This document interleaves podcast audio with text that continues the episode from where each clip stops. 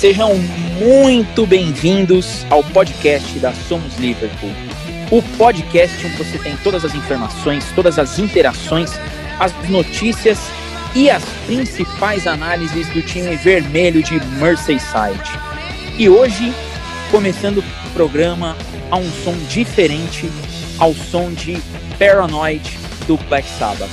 Essa banda que fez sucesso nos anos 60, 70, 80 e 90, muito parecido com o momento auge, o momento áureo, o momento dourado do nosso Liverpool. Escuta aí um pouquinho, um trecho dessa música maravilhosa, Paranoid, porque é ao som dela que eu começo apresentando todo o time de hoje, todo o time Somos Liverpool, com eles novamente, o time Fantasy.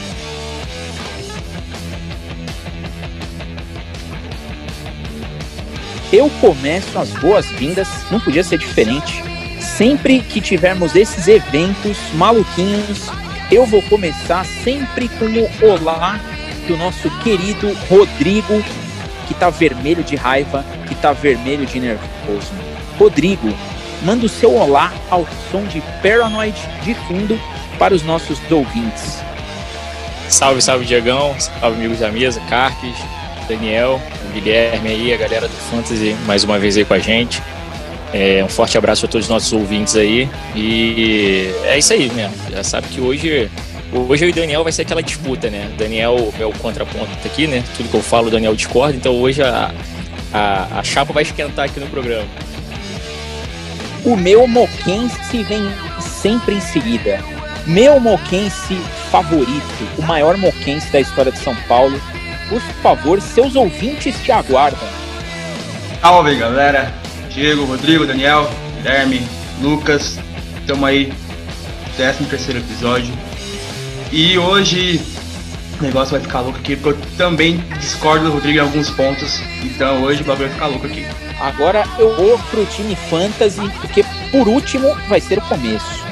Time Fantasy, os nossos analistas de plantão, queridos analistas, eu começo com o Rio de Janeiro já correndo para o portão de embarque para pegar aí o meu voo de ponte aérea. Lucas, seus ouvintes aguardam o seu olá. Fala pessoal, tudo bem? Vamos que vamos para mais um episódio do Somos Liverpool. Aí aquela ponte aérea, 35 a 49 minutos. Guilherme, o maior zona letista de São Paulo por favor, dê o seu olá para quem te escuta. Qual é, qual é, rapaziada? É... Boa noite aí para os rapazes da mesa. Vamos que vamos para mais um podcast. E agora eu finalizo as apresentações com ele, porque quem vai começar tudo é ele. Meu querido Dani Pierce, meu glorioso Dani Pierce, apresente-se, dê o seu oi para quem te escuta e começa bombardeando a gente com todas as notícias de mercado, com aquele show de informações e credibilidade que só você tem. É contigo. Boa noite, Diego. Boa noite aos ouvintes, aos amigos aí da mesa. É... Falando de, de mercado, é, é até meio redundante falar, isso há quatro semanas, né? mas a principal notícia ainda é o Thiago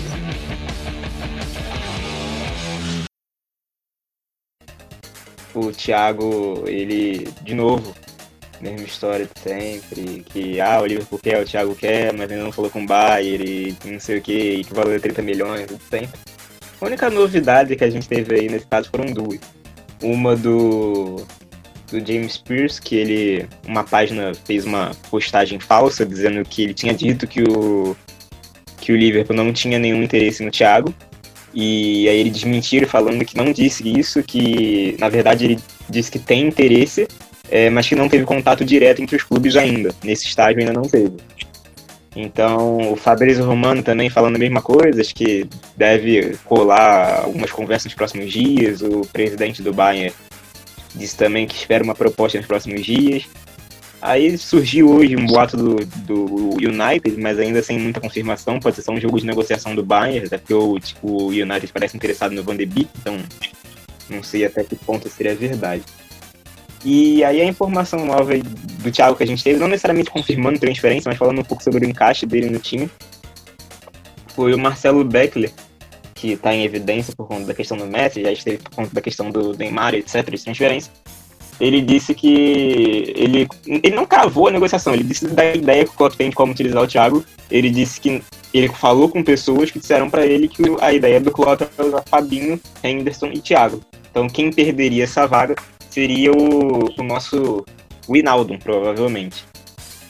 E é interessante ver que pelo menos o Klopp quer de fato. A gente tem essa confirmação agora. Não dá mais para acreditar nas fontes que diziam que o Liverpool não tem ele, não tem interesse nele, que o Liverpool não quer o jogador. Então agora, se não rolar a negociação, tomar um chapéu de alguém, foi por incompetência da, da diretoria, da FCG, do Klopp ou de quem for.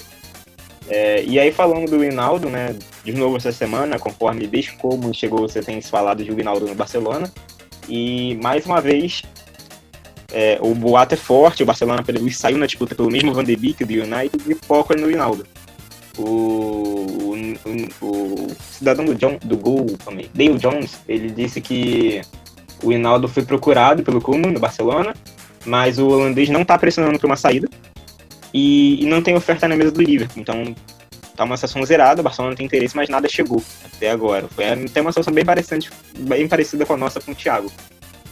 É, Além disso, tem a questão do Brewster ainda, que não sabe se ele vai ser emprestado. Ah, já tinha sido dito que seria decidido isso após o, a Community Shield, é, nessa, nesse período que vai ter de, de, de data FIFA, ele vai jogar com a Inglaterra sub-21, e então quando ele voltar isso vai ser decidido. E já tinha notícias dizendo que o principal favorito para levar o, o Brewster era o Sheffield United, porque o, eles consideravam o Chris Wilder como um técnico que era responsável quando se tratava de cuidar de clubes, de jogadores de grandes clubes assim. Então, o Bruce seria uma boa opção de empréstimo. É...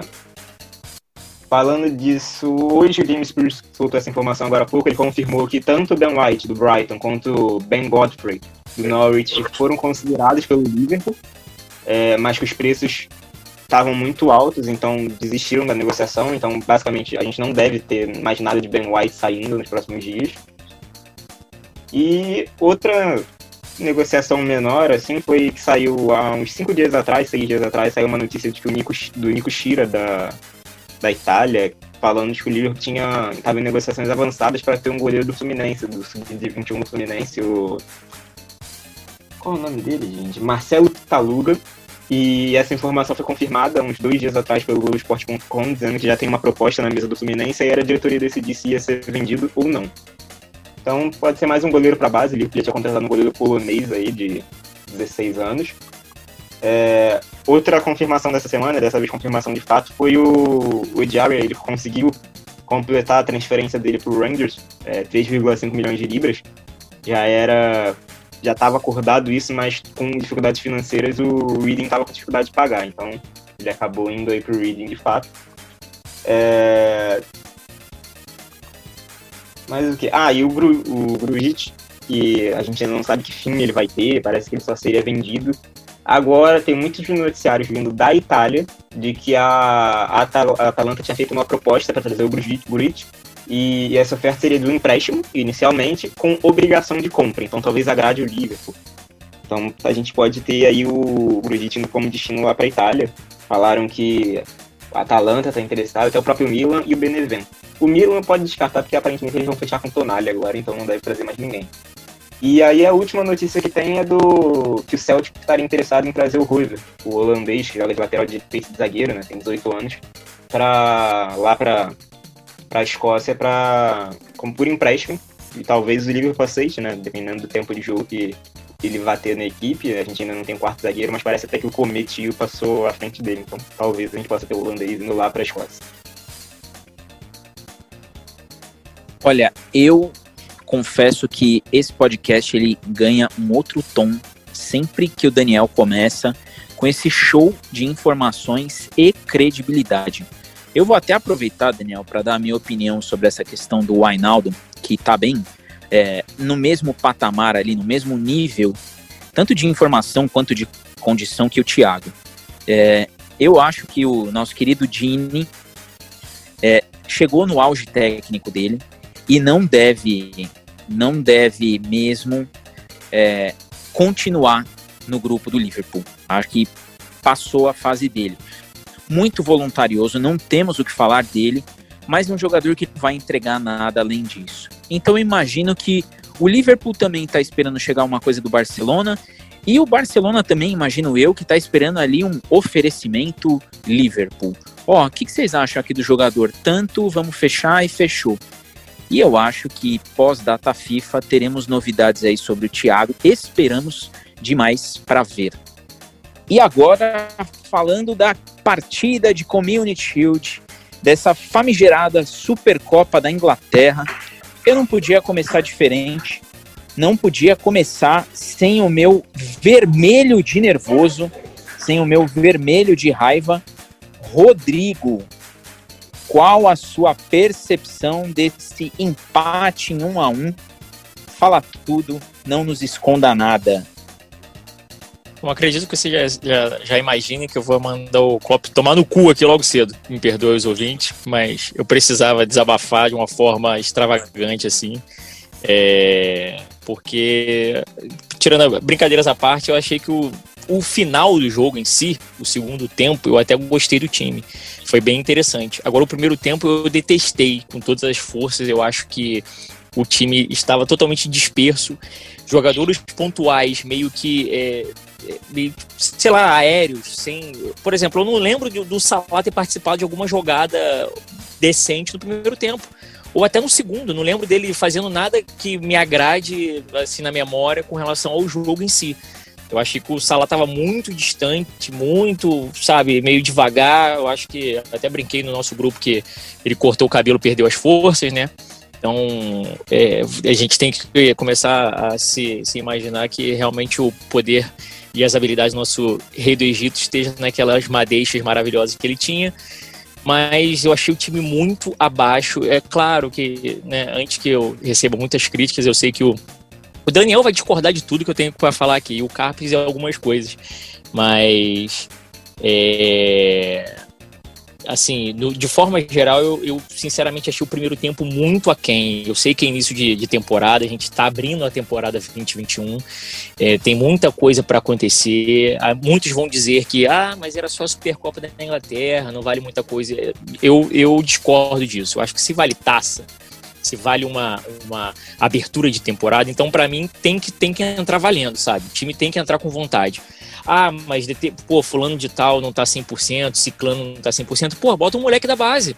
Bota um reserva, bota, sabe? Bota quem esteja numa condição melhor para jogar, por mais que a gente não venha apresentar aquele futebol, mas pelo menos vai ter a vontade de, de determinado jogador, que faltou em muitos que eu vi em campo ali. No segundo tempo, por mais que tenha me agradado bastante, é, é, principalmente nas ações ofensivas, que a primeira, na primeira etapa foi até o que eu tinha falado no grupo com vocês, é, eu discordo desse cenário de que volume de jogo né, se dá só com porcentagem de posse de bola. Volume de jogo, para mim, a gente tem que agredir o adversário, tem que machucar o goleiro dos caras, tem que fazer o goleiro dos caras trabalhar. O goleiro do Arsenal não, não pegou na bola no primeiro tempo, sabe? Ele, ele não pulou, eu não, não vi ele tentando chegar em alguma bola perigosa, sabe? Então, assim, isso para mim é muito ruim. Eu, sinceramente, detesto isso e isso me incomodou bastante. É, eu achei muito aquém do, do, do Liverpool que a gente está acostumado a ver. Até nos nossos piores momentos, a gente, né, ao longo das últimas temporadas, a gente vê um time bastante aguerrido e ofensivo. Só que esse primeiro tempo foi muito, muito, muito fraco, muito mesmo.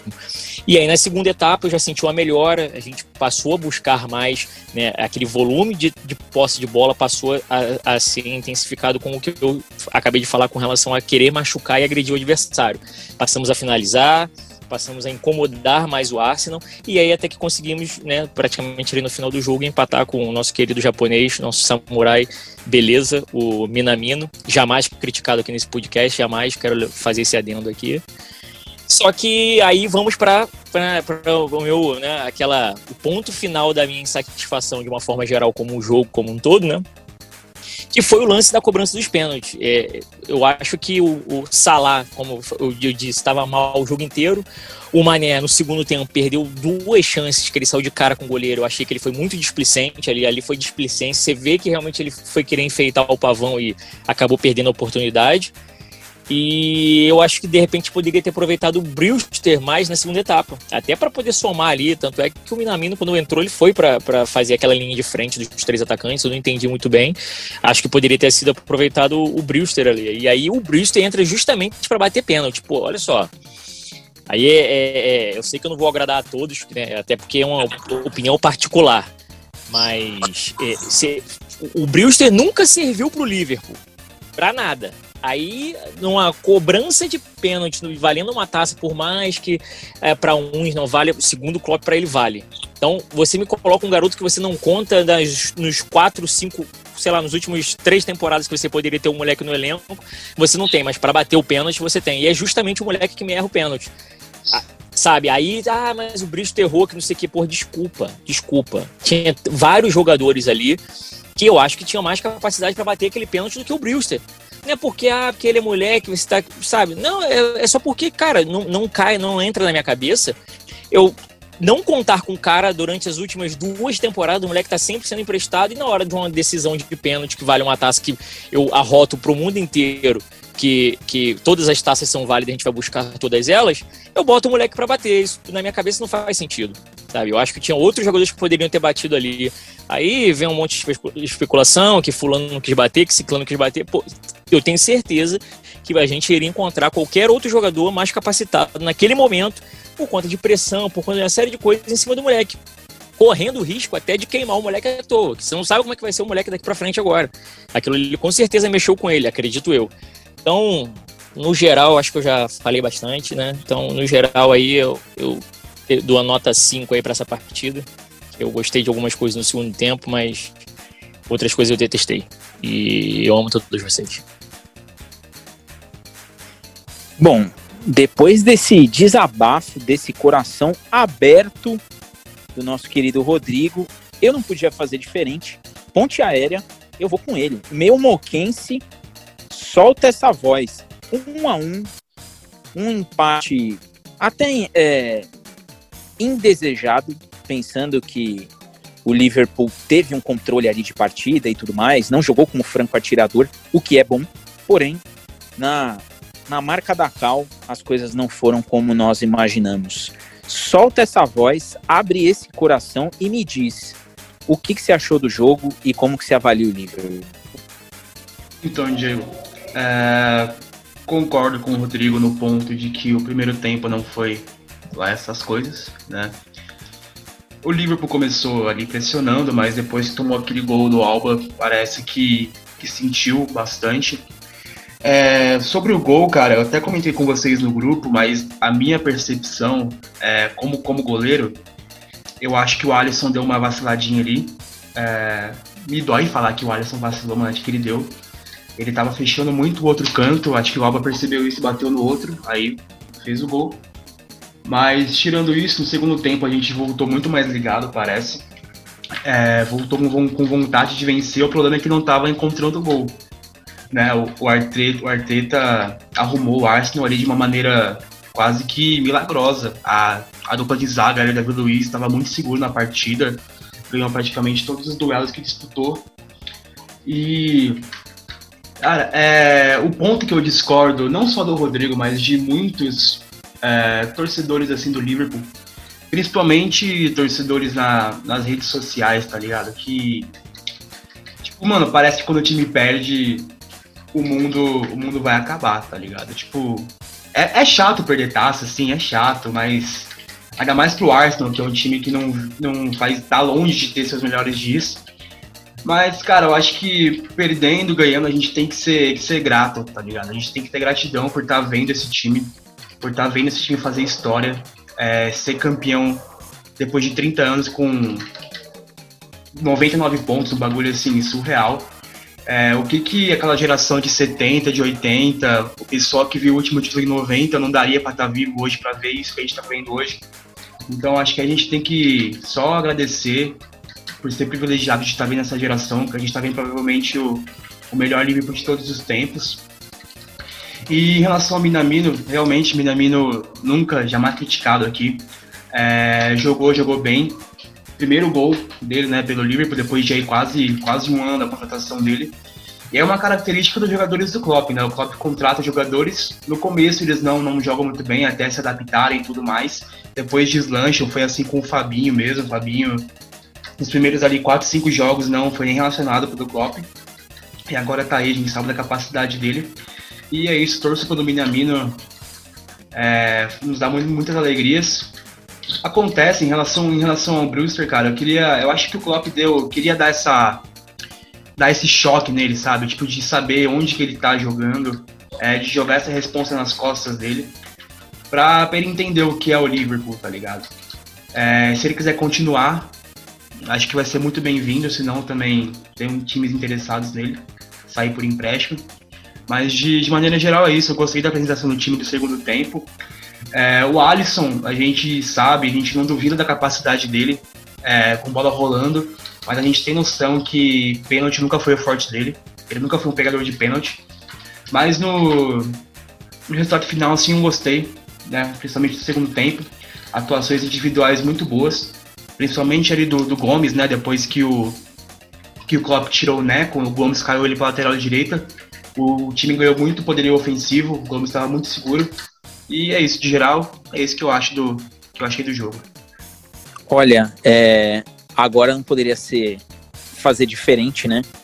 Eu vou ser o último a opinar antes dos nossos queridos analistas. Eu vou para o Daniel porque eu quero saber a opinião dele, porque eu acho que a minha vai ser um mix da opinião de vocês três. Meu querido Dani Pierce, um a um, Supercopa nas mãos do nosso rival Arsenal, mais uma taça na mão do Arteta.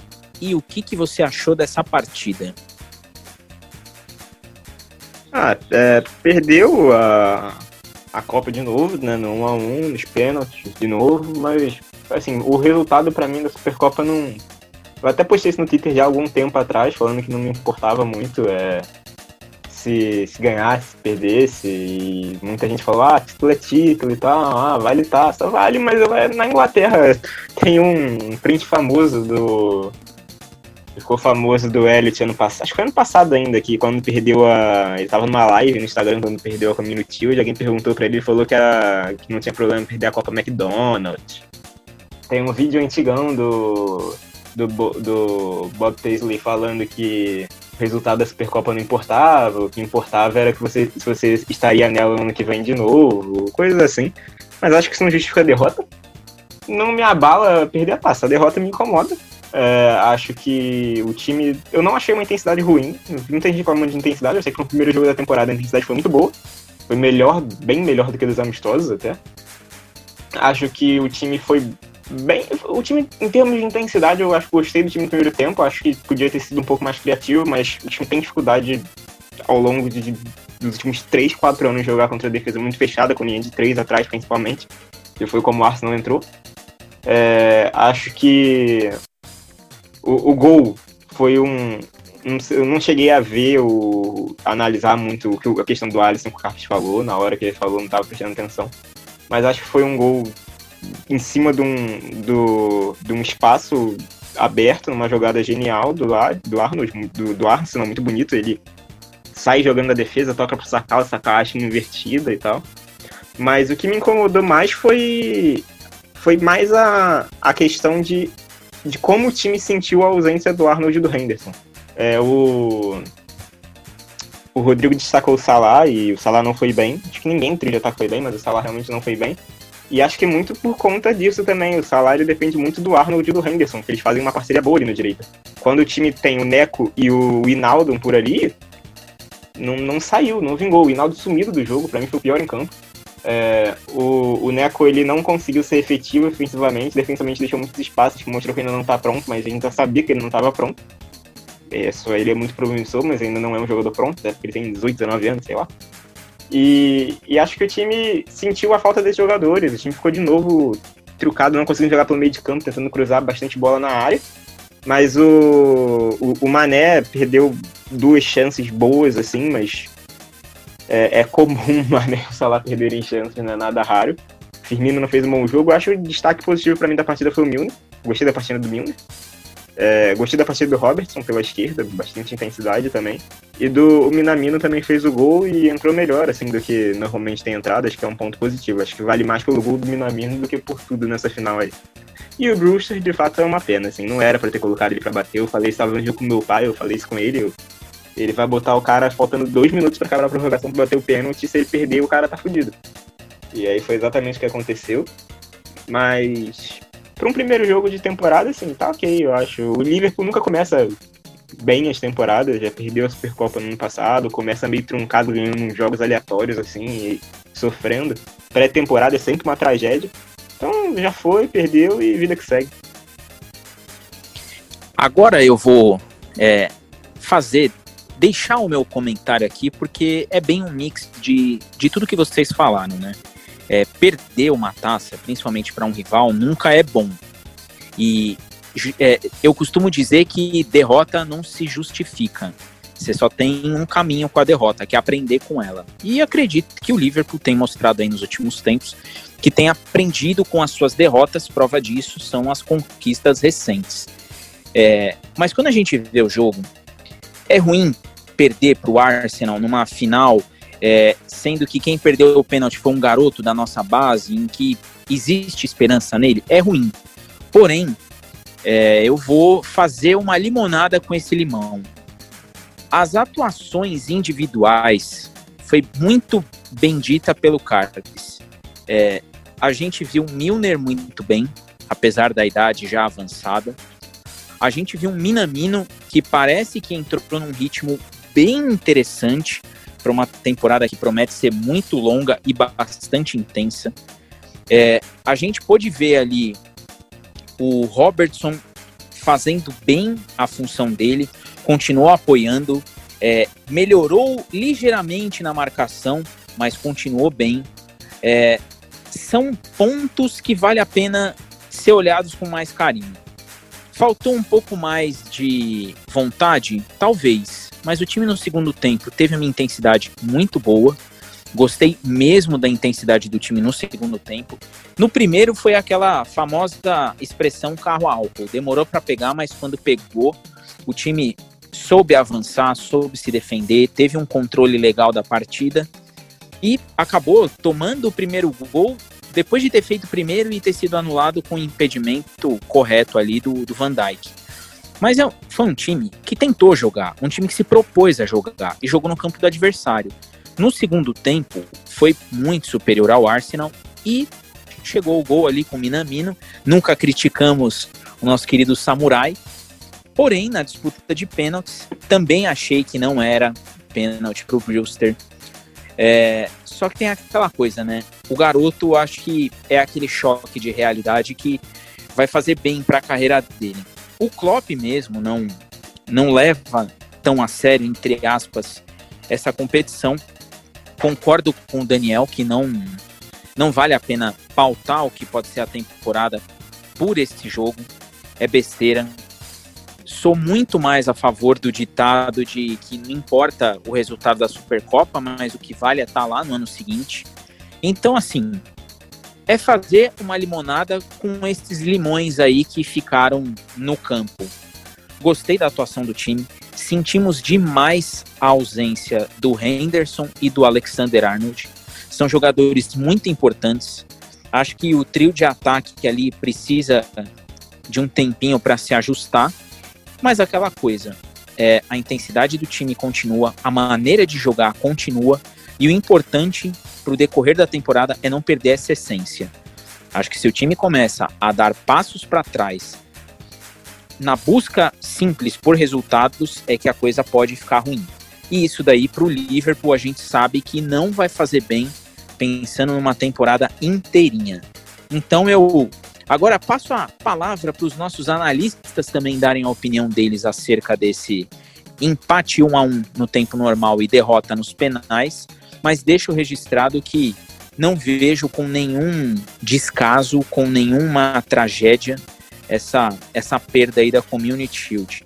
E como o último a falar foi Rio, excluindo a minha opinião, eu agora vou com São Paulo.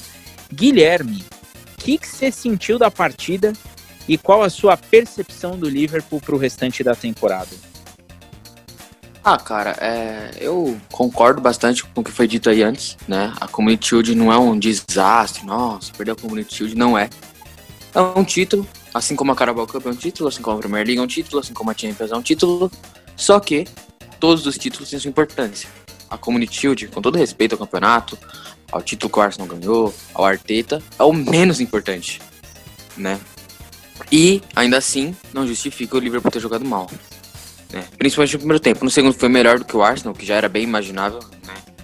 É, quem, quem assiste não só a Premier League, né, sabe que o Arteta, quando tá jogando um jogo grande, seja contra Chelsea, seja contra Tottenham, seja contra, enfim, Liverpool, quando tá ganhando, ele, ele põe o time para defender. Então era bem notório que isso ia acontecer.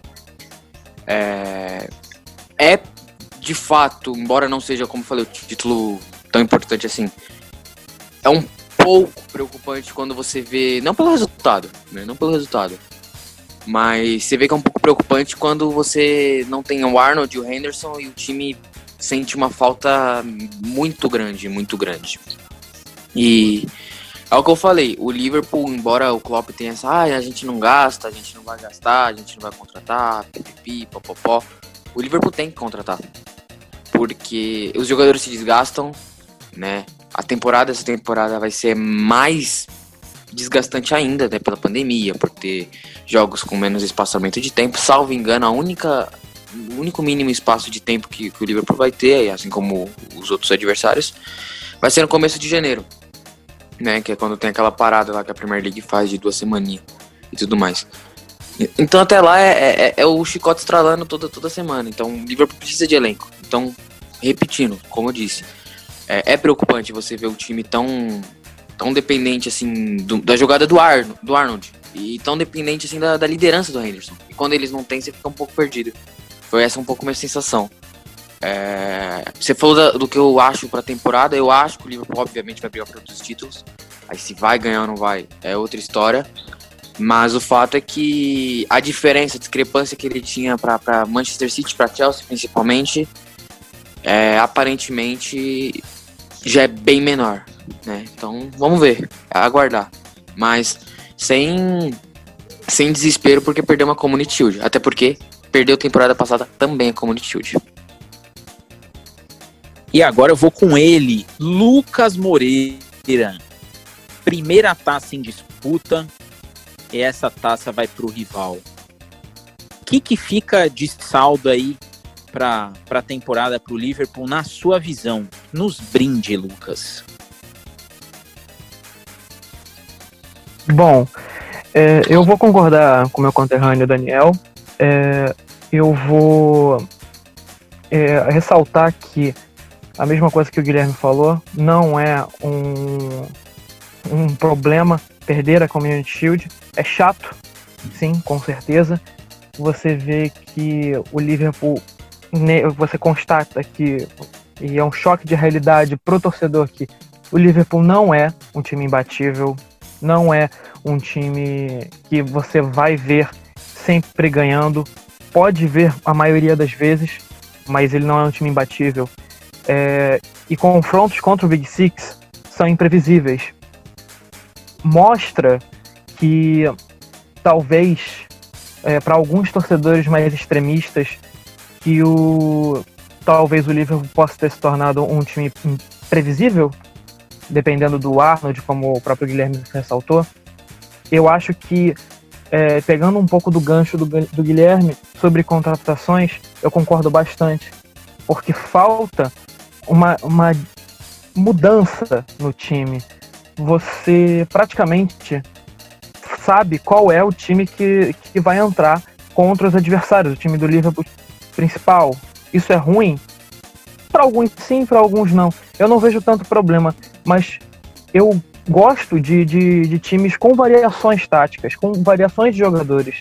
Então seria uma boa o, o Liverpool focar no Thiago, como o, o Daniel te, falou no, no começo também sobre a, sobre a negociação do Thiago, seria um a mais para o Liverpool. Você vê que os, jovens, como Neco Williams, o, o próprio Brewster, eles ainda não estão 100% prontos. E mais uma coisa que eu queria também ressaltar é o Brewster, ele teve sim o choque de realidade que você não vai, você ainda não é um, um, um jogador pronto, um jogador world class, está longe disso. Você vai perder mais pênaltis, você vai falhar também, mas com as falhas que vem os acertos. Não se pode, eu acredito, né? Eu não, eu se fosse o Liverpool, não cometeria o mesmo erro que talvez outros times tenham cometido com jogadores jovens, é, de dispensar o jogador por conta de uma falha, talvez um caso de um Chelsea com o Lukaku, enfim.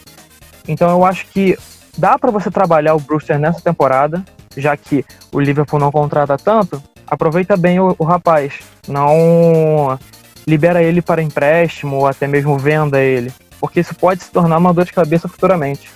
Eu acho que não, não tem muito o que falar assim. Eu acho que o Liverpool vai sim ter a, a, a sua disputa por título, mas a diferença ela vai cair. A diferença do campeonato passado pode não existir mais. E isso é um ponto que o Liverpool tem que ligar o alerta. Não pode ficar na zona de conforto. E eu não podia deixar de fechar essa discussão com quem começou a discussão, né? Falou em discussão, falou em Rodrigo. Continue nervoso, Rodrigo, e faça aquele. Põe a cereja que já é vermelha no nosso bolo, para a gente passar para o próximo tópico, ainda falando de Community Shield. É, gostaria só de fazer um adendo maravilhoso em cima do que, disso que o Lucas falou. Acho que o Lucas porra, foi o único que pegou o espírito da coisa, exatamente isso que eu prezo. Eu acho que falta muito isso no nosso time, uma variação tática melhor. O Lucas pontuou muito bem isso, porque justamente por entender que a gente já está ficando manjado. Todo mundo já sabe como o Liverpool do Klopp vai jogar. Então acaba nos atrapalhando. O, o Carpes começou falando, né? O Daniel também falou sobre é, a dificuldade que nós temos de jogar contra times muito fechados. O Daniel pontuou com, principalmente com jogador, com times que vêm com a linha de três zagueiros. Então, assim, é, a gente precisa justamente pontuando isso que o Lucas falou com relação a elenco, etc., olhar para o que nós temos, né? Ou nem que seja de um segundo degrau ali, como o Diego costuma falar, a prateleira 2 ou 3 ali do mercado, para pegar uma galera para poder, pelo menos, acrescentar algo novo no, no, time que a gente possa ter uma variação tática melhor. A gente não tem, a gente, tá, a gente tem batido muito nesse nosso 4-3-3 com inversão de bola do lado direito para esquerda, esquerda para direita, e o time em cima, aí às vezes a gente alterna para um, né, um 3 3-4 e ou então um 3-4-3, só que é, é, muito mais do mesmo. E a gente não está conseguindo sair muito das armadilhas que nós temos pego com alguns times que têm entendido melhor a gente né, é, é durante esse final de temporada para esse início dessa nova agora. É, então só queria só parabenizar o Lucas aí pelo, pelo excelente comentário aí, que é exatamente isso que eu vi, enxergo de forma geral. E, e com relação a Community Shield, continuo achando que a gente tinha que ganhar essa merda aí. Tô puto ainda, valeu mantendo né, a tradição de. A, as nossas análises elas são realmente diferenciadas e por isso que esse time existe. Ainda falando de Community Shield, agora aquele momento básico, aquele momento que eu particularmente gosto, é, eu vou começar com o meu Dani Pierce. Por favor, o seu destaque da partida. Para você, Daniel, quem foi o destaque por parte do Liverpool, óbvio, dessa partida? Teve alguém que você que é, mostrou um algo a mais para a temporada, que manteve a regularidade, ou que a gente pode aproveitar de uma outra maneira? Solta a voz para o seu destaque vermelho dessa partida. O jogador que eu mais gostei foi o Milner. É, achei o Milner, gostei da intensidade dele, é um cara que ele entrega quase sempre a mesma coisa é, muito potencial físico, ele às vezes que fora da área, bate escanteio, bate pênalti, é um cara que eu gosto e a característica dele me agrada. É, queria fazer um adendo que eu vi muita gente falando do, do Gomes depois no Twitter como se tivesse sido uma partida horrível do cara, eu não vi nada demais, ele ainda foi bem na lateral direito. Uma hora ele tava com o setor direito com Fabinho e, e Gomes e e o Alba Meyang dali não tava nem mais jogando direito, que ele conseguindo criar. E era o lado do Alba Meyang, só do Alba Meyang. Então não achei um jogo ruim dele. E só para destacar que eu acho sim que o Liverpool precisa de reforços, mas o Thiago e talvez um quarto zagueiro para mim já tava bom. Acho que pro ataque não tem muito mais o que fazer, já que o time tá com as vagas ocupadas com o Shaquille e com o Wilson, que não devem sair, pelo visto, então não vai ter jogador para você colocar ali. E, e, a defesa poderia ser uma boa, mas também quem que vai vir? Talvez seja até bom você apostar num comitio da vida, no Vandenberg ou nesses garotos aí. Quarto zagueiro não, não costuma jogar muito. Então, o Fabinho na zaga também, as partidas que ele fez foi boa. Acho que foi mais é, atuações individuais ruins do time como um todo, mas a do Milner e do Robertson eu gostei. E o time sentindo falta do Arnold e do Henderson, que no fim das contas são os três, três, dois dos três principais jogadores do time na temporada passada. É como se você pegasse o City e tirasse, sei lá, o De Bruyne, o Sterling e o Agüero.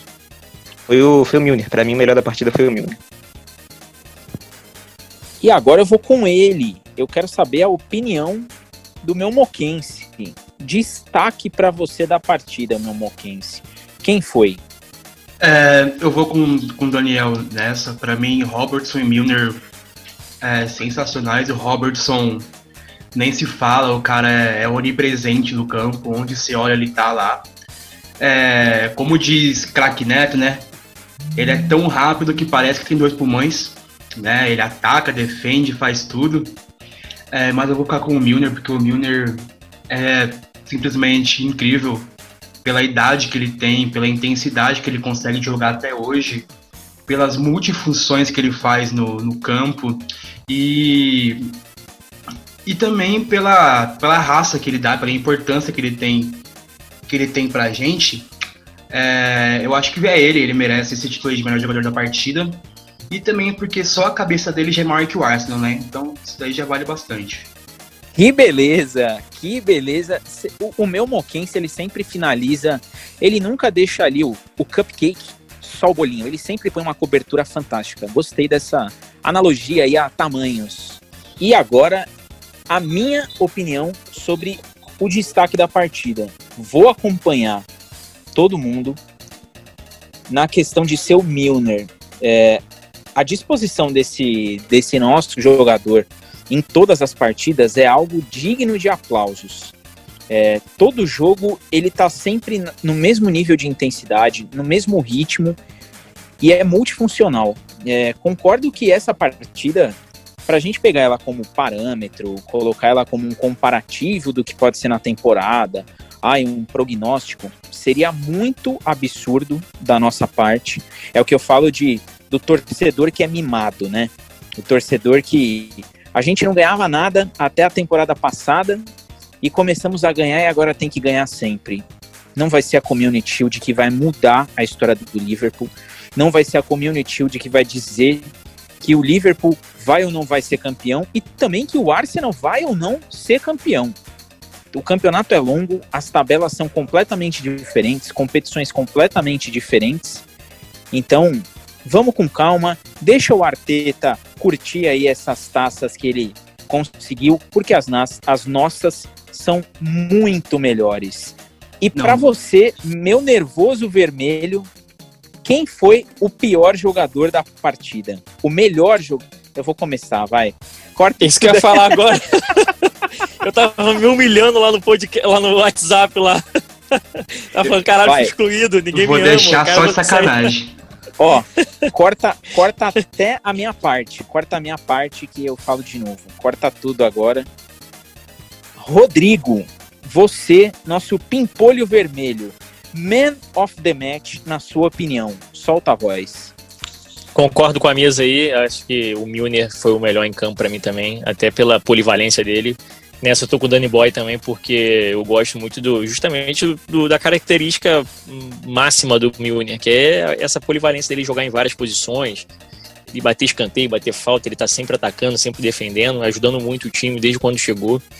Então, eu acho que ele fez uma partida bem, bem, bem no nível Milner mesmo, né? com a entrega, mesmo sendo uma, uma, um início de temporada, né?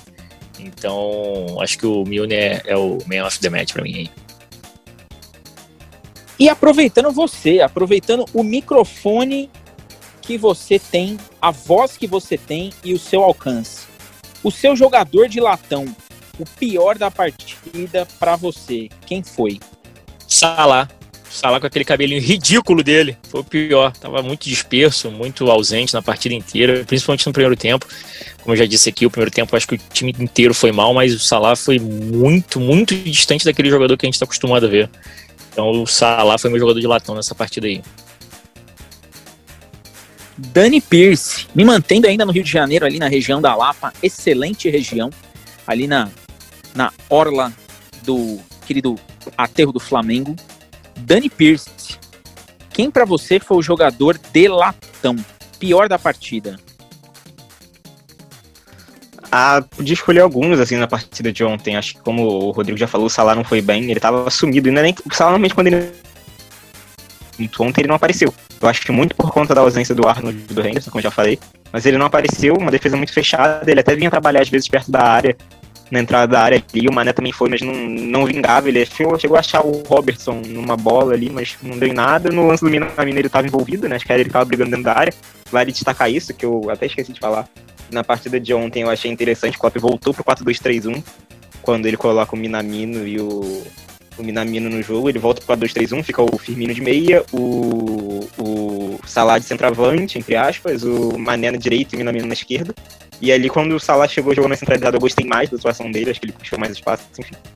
O, o Mané também não foi bem, o, o Neco não foi bem, tava despreparado, parecia meio despreparado, o Alisson foi mal nos pênaltis, mas acho que o pior do jogo para mim foi o Hinaldo ele foi ineficiente, ele errou que ele não costuma errar. O Hinaldo, a única coisa que ele não erra é passe, porque ele dá muitos passes simples para manter a bola no meio, manter a posse de bola, ajudar na saída de bola. Ele ontem errou uns dois, quase deu contra-ataque pra gente, não marcou bem.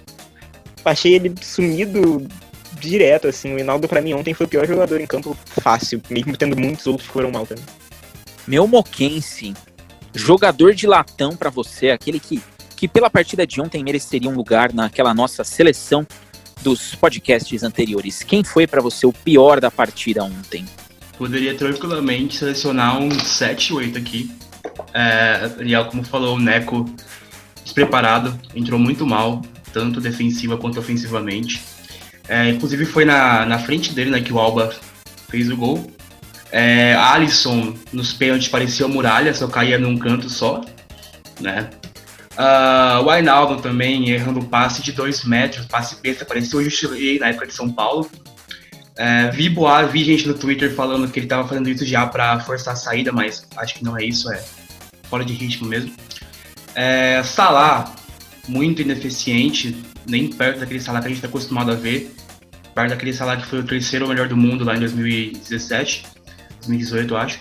É, mas acho que o pior eu vou dar com, ficar com o Mané por conta das chances que ele perdeu duas bolas cara a cara com o goleiro, na frente, assim, de cara a cara com o goleiro. É, o atacante, no nível do Mané, não se pode perder. Se fosse o, o Leno, a gente até entenderia que o Leno é um bom goleiro, fecha bem o ângulo, mas naquele outro goleiro reserva, eu não sei nem o nome dele, que não é gol pra se perder. Então acho que o meu olho de latão vai precisar de Mané. Olha, o meu voto de pior da partida, eu tô com o Daniel, o Wijnaldum. É, para mim, ele nem estava com a cabeça no jogo, ele não prestou atenção em absolutamente nada, completamente displicente e desde o início da partida um a menos. É, essas, é, esses rumores de transferência é impressionante como eles, é, entre aspas, abalam né, alguns jogadores, porque eu fiquei com a impressão de que o Ainaldo já está com a cabeça fora de Melwood. Ele estava muito displicente, rigorosamente o que o Daniel falou. Tudo que ele tentava, Inclusive aquilo que ele não erra, o básico dele, ele não estava conseguindo fazer. Então é, a gente consegue perceber quando um jogador é bem marcado, quando um jogador é bem anulado e quando ele está completamente aéreo a situação. E ontem foi uma foi uma dessas partidas em que a gente olhava o querido Gini e ele estava ali completamente alheio a tudo aquilo que estava acontecendo. Impressionante. E falando de atuações, melhor da partida, pior da partida, inevitável não falarmos do que vai ser o início da gloriosa Premier League. Eu vou começar, hoje tudo que eu for começar vai ser com o nosso vermelhútil Rodrigo. Essa partida, Rodrigo, a gente pode esperar alguma coisa dela para a primeira partida contra o Leeds em Enfield? ou não? Ou foi só um jogo, o famoso amistoso antes do campeonato. O que, você acha? Sinceramente, eu espero que não. Eu espero que nada dessa partida venha para a primeira partida contra o Leeds na abertura da PL. Deus me livre, pelo amor de Deus. É, eu espero um pouco mais de concentração da equipe. É claro que o condicionamento físico, a integra, a intensidade que muito Daniel bate na tecla aí, não vai ser aquela esperada né, do, da temporada inteira. Né? A gente chega naquele no auge da temporada, aí na metade da temporada, mais ou menos. É, mas até pô, por se tratar desse lance de pandemia, tudo mais corrido, o time né, teve uma pausa curta, enfim. Mas eu espero sim uma concentração maior, o time já mais encaixado. Espero contar com a volta dos, já citados e consagrados é, Henderson e Arnold aí no time para nos ajudar. Espero também que essa definição com relação ao Hinaldo seja resolvida logo, já está virando uma parada chata. Já, já, já tá, pra, e para mim já tá uma coisa tipo, pô, eu já não faço nem mais questão dele no elenco, porque é tanto, ah, não vou renovar, não vou, fica nesse chove no molha que já tá me tirando do sério. Eu acho que pode, a gente pode colocar o Minamino, pode colocar o Milne, colocar qualquer, mesmo sem a vinda do Thiago, pode colocar qualquer outro ali para fazer a função, porque acho que já deu já. Então espero que a gente já tenha essas definições e que o time entre um pouco mais ligado. E aí, se tudo der certo, né, o Bielsa, como também é um cara que preza pelo jogo bem jogado, gosta de, de atacar, eu acho que a gente consegue sair com um bom resultado nessa, nessa abertura de campeonato aí. Meu querido Dani Pierce, meu glorioso Daniel Pierce, para você, a atuação dessa partida tende a influenciar nessa primeira rodada, agora, dia 12, contra o Leeds? Ou esse período de 12 dias aí é para ajuste do time, ainda tem a volta do Henderson, volta do Arnold, possível chegada de reforços? Aliás, aproveite para nos atualizar aí dessa questãozinha de reforços. É, tem alguém chegando em rival nosso, né? Já solta a voz e já conta tudo. Acho que não influencia muito, não. É, acho que influencia tanto quanto qualquer jogo de pré-temporada, porque ficou tão distante do início da Premier League, são duas semanas de distância com uma data FIFA no meio. Acho que é mais para ganhar ritmo mesmo esse jogo, e, e, é isso, assim. Não acho que a gente deva ver. se a gente ver algo parecido, não acho que tem nada a ver com exatamente com esse jogo, tem uma deficiência do time, mas esse jogo em si acho que não influenciou muita coisa, não. É, quanto à questão de transferência que você falou, né, o United parece que acertou de vez com o Van de Beek do Ajax, 40 milhões de euros. E como falavam ali de um possível interesse dele no Thiago, a gente imagina que Van de Beek e Thiago numa mesma janela para um meio campo que já tem Pogba e o Bruno Fernandes como Pogba como maior salário e o Bruno Fernandes como destaque da equipe, a gente imagina que não vai rolar. Então talvez possa ter sido bom, mas, de qualquer forma, é um rival se reforçando, trazendo um jogador interessante. Que eu já vi muita gente pedindo, inclusive no próprio Liverpool. Então, é isso, basicamente, de mercado, a novidade que tem. Meu querido Moquense, para você, essa Supercopa vai ter alguma influência ou são águas passadas e o que vale agora é a partir do dia 12? De maneira nenhuma, cara. Se você parar pra pensar, a temporada tá começando literalmente igual começou a temporada passada. É, derrota na Community Shield nos pênaltis, depois de um empate por 1 a 1 uma partida sofrível.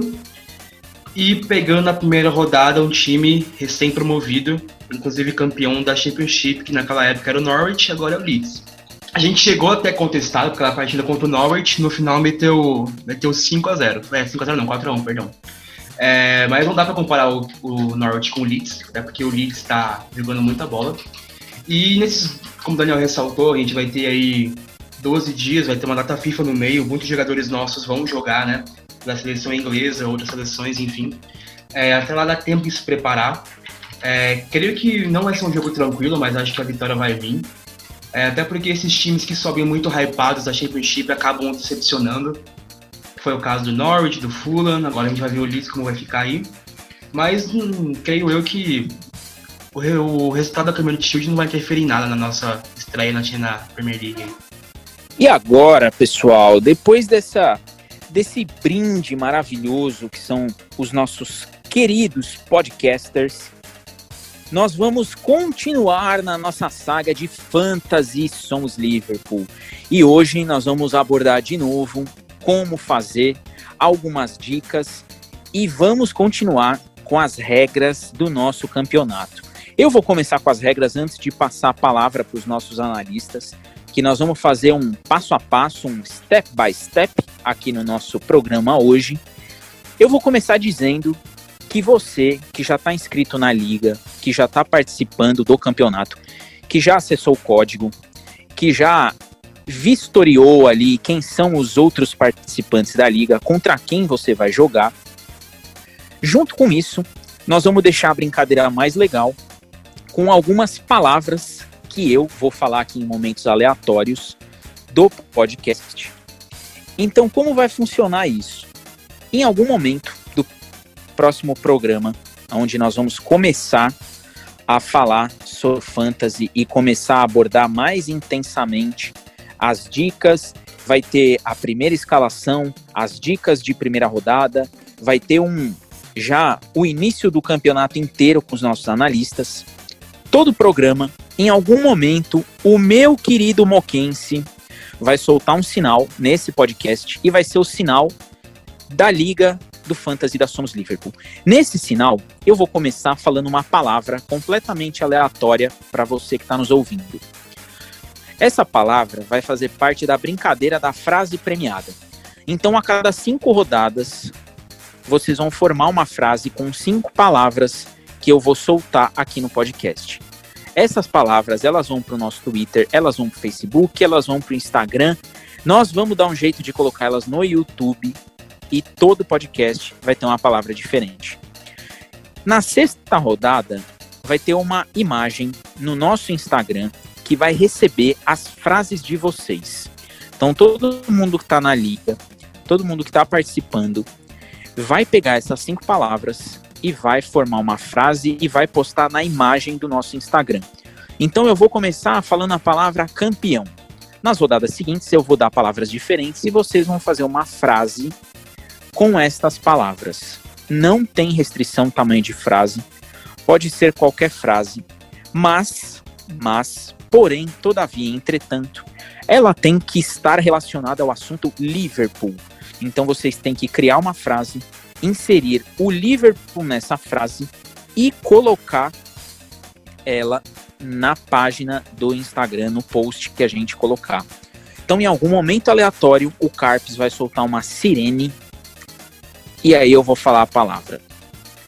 E depois que eu soltar essa palavra, entra o nosso time de analistas e nós vamos interromper qualquer assunto para falar de fantasy. Ou seja, quem vai mandar nessa brincadeira é o meu moquense favorito. Então nós vamos começar hoje retomando o assunto fantasy.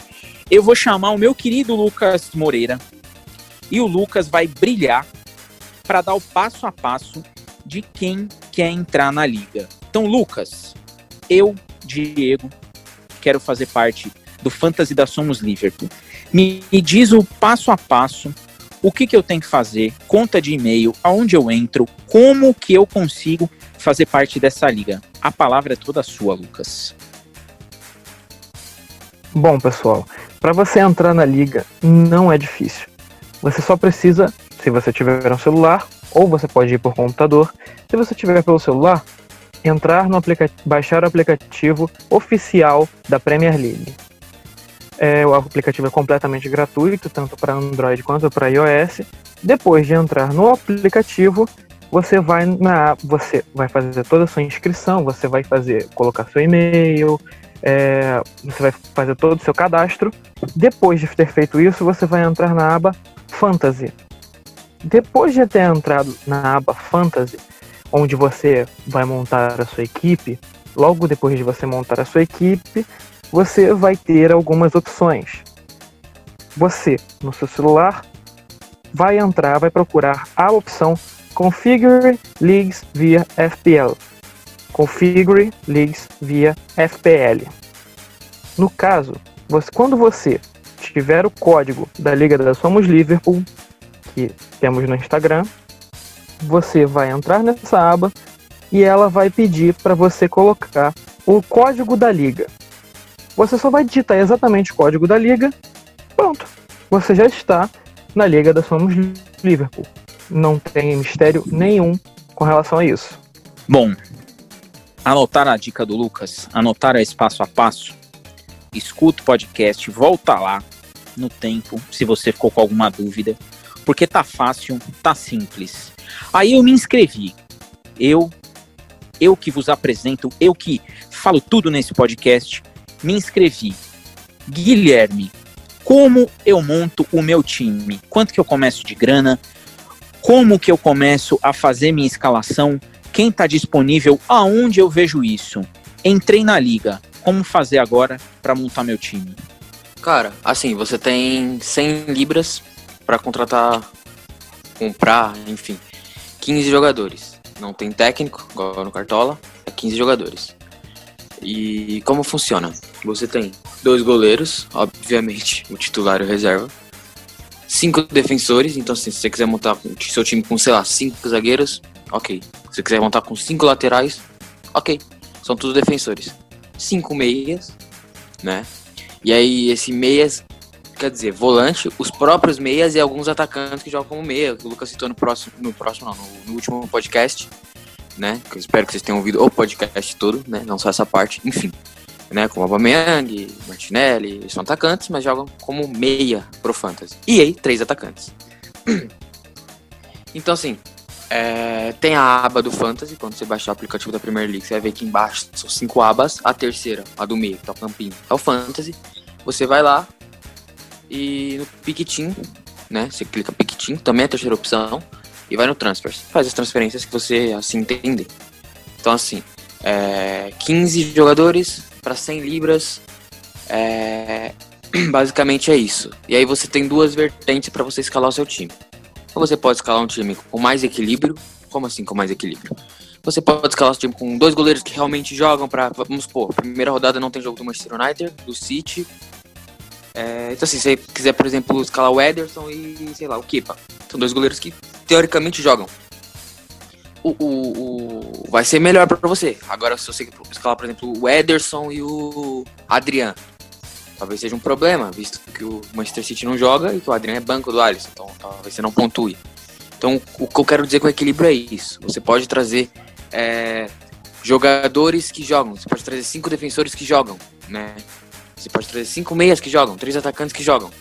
Mas também tem outro time, também é uma vertente que vocês têm que ver na hora de escalar, que é um time mais desequilibrado, mas que talvez, eu digo talvez, te dê mais pontos. Como assim? Simples você gasta, sei lá, 11,5 no De Bruyne, 12 no Salah, 12 no Mané, né? E aí só, só 100 libras vai sendo comida por poucos jogadores. Mas aí você vai ter que contratar outros jogadores para completar seu time, com jogadores os mais baratos. E obviamente, é, os mais baratos, assim como no Cartola ou em qualquer aplicativo de, de fantasy game, o mais barato é o que não joga. Então assim, você corre um risco grande de de, por exemplo, o Salah ir mal, como foi ontem, é, o De Bruyne mal, e aí você não tem a pontuação porque seu banco simplesmente inexiste. Ou ele próprio não jogar, né? Porque, por exemplo, é uma vertente que o City faz, né? Toda hora poupa Agüero, poupa Davi Silva quando ele tava, poupa De Bruyne. Então você tá com um cara desse e não tem banco, você tem um problema. Então são as duas vertentes para você escalar o fantasy que eu dou como dica a princípio. Aí eu vou sempre deixar em aberto toda a rodada um espaço para um ouvinte nosso que tiver ali conversando com a gente nas redes sociais participar exclusivo desse momento do Fantasy para pedir dica. Vamos imaginar que nós começamos a rodada e aí eu vou pro meu Moquense. O meu Moquense vai fazer de conta que ele não faz parte desse grupo e nós somos muito tristes por isso. E ele entrou no ar e tem uma pergunta. Brilha, meu moquense. Opa, boa noite. Queria pedir licença aí para os participantes. É, tem uma pergunta que é: quem não manja nada de Fantasy League, é, dá pra ter uma noção básica assim? Por exemplo, eu, eu não manjo nada de cartola, mas jogo mesmo assim. Eu também não manjo quase nada do fantasy da NFL, mas jogo mesmo assim. Pode fazer o mesmo com o fantasy da Premier League, não saber nada e mesmo assim entrar. E outra, tem como você ser clubista? Tipo, você não dá pra você escalar todos os jogadores de um time só? Ou tem um limite assim pra, pra escalar? Ah, você, meu querido ouvinte, ótima pergunta. Eu vou passar a palavra para o nosso querido Dani Pierce. Dani Pierce, quem não tem aquela intimidade com o aplicativo, quem quer brincar pela primeira vez e disputar esses prêmios maravilhosos que a Somos Liverpool está disputando. Que dica você daria para o nosso ouvinte que brinca, mas sem ter muita noção aí do aplicativo? É sua vez. Ah, eu já falei isso uma vez, eu joguei o Fantasy mesmo a primeira vez no ano passado, porque eu joguei uma temporada inteira e na liga que eu tava eu fui até bem, né? Mas acho que dá pra jogar, assim, dá pra se divertir. Acho que a principal dica que eu dou é você assistir os jogos. Você, ou então, ao menos, você se inteirar da maioria dos jogos. Porque você vai saber mais ou menos quem tá jogando, quem tá. Tem esses dados também, né, no, na, no jogo, mas você vai saber quem tá jogando melhor, você pode saber o que esperar de um confronto. Se for, por exemplo, um time que tá numa fase melhor contra um time que tá numa fase muito ruim. E, e a dica que e a outra dica que eu dou é você acompanha o podcast. Vai estar aqui o Lucas e o Gui que sabem até bem mais do que eu em relação a, a fantasy é, dando dicas e tal. Você, você vai poder aprender mais e poder jogar de forma competitiva com o resto da liga, podendo concorrer aos prêmios e tal. É, o Carlos perguntou se é pra ser clubista. Meio difícil. A não sei que, sei lá, por exemplo, eu, eu ano passado eu joguei com três jogadores do Liverpool, pelo menos, que é o máximo da minha liga, do primeiro ao último, à última rodada, mas o Liverpool tava bem, então era Van Dijk, Arnold, Salah ou Mané, aí variava. Mas sempre um dos dois, e quase sempre me deram muitos pontos, então mas acho que não dá muito diferente do Cartola que dá pra escolher, é, escolher 11 jogadores de um time, né? Isso dá uma limitada. É até bom que dá uma variedade ali, né? Você não fica na, na mesmice. Lucas, você que quer dar a dica, o clubismo, ele cabe no Fantasy ou é uma péssima pedida, principalmente para quem tá começando a liga? De jeito nenhum. Por quê? Primeiramente, a gente não pode é, contratar 11 jogadores do mesmo time. No máximo tem são três jogadores. Há um limite. Não é só para um time ou dois times, são para todos. Então, você obrigatoriamente você vai ter um momento que você é, pode ser que aposte contra o seu time, que você não queira que, um determinado time vença, mas as probabilidades estão a favor dele, que você sabe que um jogador que você pode não gostar até mesmo vai pontuar bem. Então, eu acho bem difícil você ser clubista e você conseguir ir bem no fantasy. Você tem que pensar exatamente eh, de forma completamente imparcial. Claro que não te impede de você colocar, como assim como o Daniel, três jogadores do Liverpool e você ir muito bem. Mas você também tem que conhecer os outros times. É uma ferramenta que faz o fantasy ser um pouco mais desafiador. Você não só conhecer o seu time, ou conhecer um jogador ou outro, porque você também é limitado com relação ao banco de reservas. Você tem que gastar um dinheiro a mais para você ter pelo menos um jogador no seu banco de reservas, mesmo que ele não jogue. Então você não vai conseguir ter vários jogadores, até mesmo world class, é, jogadores fortes é, no seu time. Você pode ter um, dois, até mesmo uns três, quem sabe uns quatro é, que pontuam bem, mas você tem que conhecer os outros times. Isso vai te dar um pouco mais de dificuldade, mas nada que seja impossível de você conseguir driblar, né? Você conseguir passar por cima. E agora, pensando aí, eu vou voltar com o Guilherme, meu querido Zona Leste.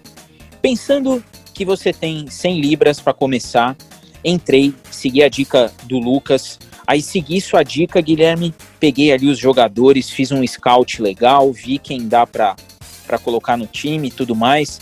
Peguei as dicas ali que o Daniel passou para o nosso ouvinte, para não ser tão clubista, conhecer os jogadores. Agora vem aquela dúvida. Tenho 100 libras, já vi os jogadores, fiquei com a dúvida: quanto que eu posso gastar por jogador para cada posição?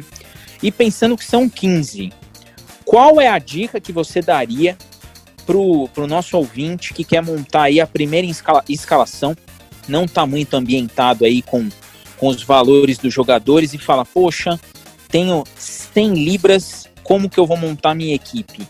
Quanto que cabe para cada jogador e que dica que você dá? quem que você pode comprar mais barato, quem que tem a chance de fazer é, uma melhor performance na partida e o principal, vale olhar a tabela antes de escalar a equipe? Brilha, Guilherme. Olha, cara, assim, se for pra gente analisar friamente os números, você tem 6,5, 6,6 para cada jogador. Mas é óbvio que você não vai ter uma conta com 15 jogadores de 6,5. Até porque, por exemplo, o goleiro mais caro, que é o Alisson e o Edson, custa 6, pra você ter uma noção. Mas matematicamente é isso.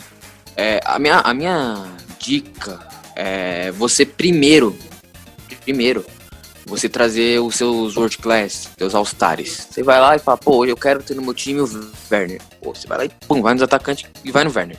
Pô, eu quero ter o Ziek, que é 8 libras. Pô, vai lá no Ziek e, e marcha. Não, eu quero ter o Salah, que é 12. Então você vai lá no Salah e tal. De Bruyne, que é 11,5. Vai lá. A minha dica é essa. Primeiro você vai nos seus All-Stars. É óbvio, é óbvio que você não vai ter no seu ataque o Kane, o Vardy, o Werner, no seu meio campo o Mané, o De Bruyne, é...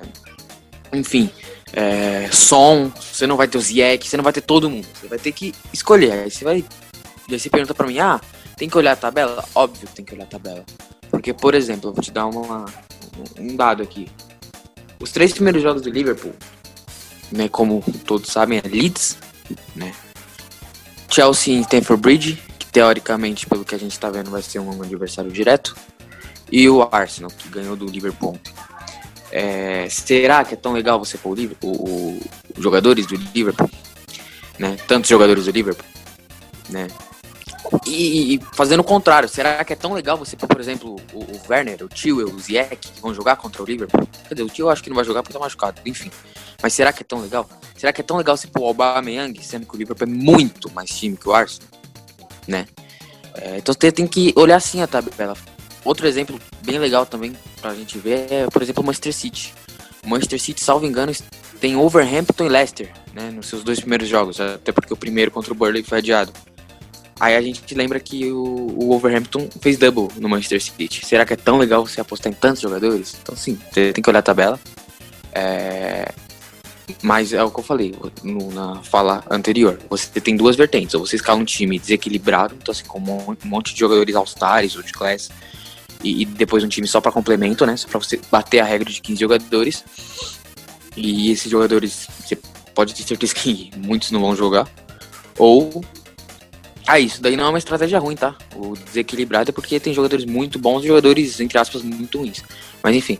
E aí a estratégia, como foi do mais equilíbrio, de 15, você ter 15 jogadores que realmente podem, possam jogar. Então, se você tem um desfalque, você pode entrar com outro. Então, é essas duas vertentes que você tem que ver.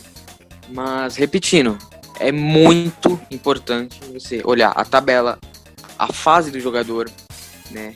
Também a, é, o que ele contribui para o jogo, porque já falamos semana passada dos bônus, tem o bônus de, de, de pontuação de participação. Então você ganha 3, 2 a 1 ponto. Então é importante você também estar ciente nisso. Né? A princípio, essas são as dicas mais superficiais ali para você conseguir fazer um bom time, entendendo ou não do que é o fantasy.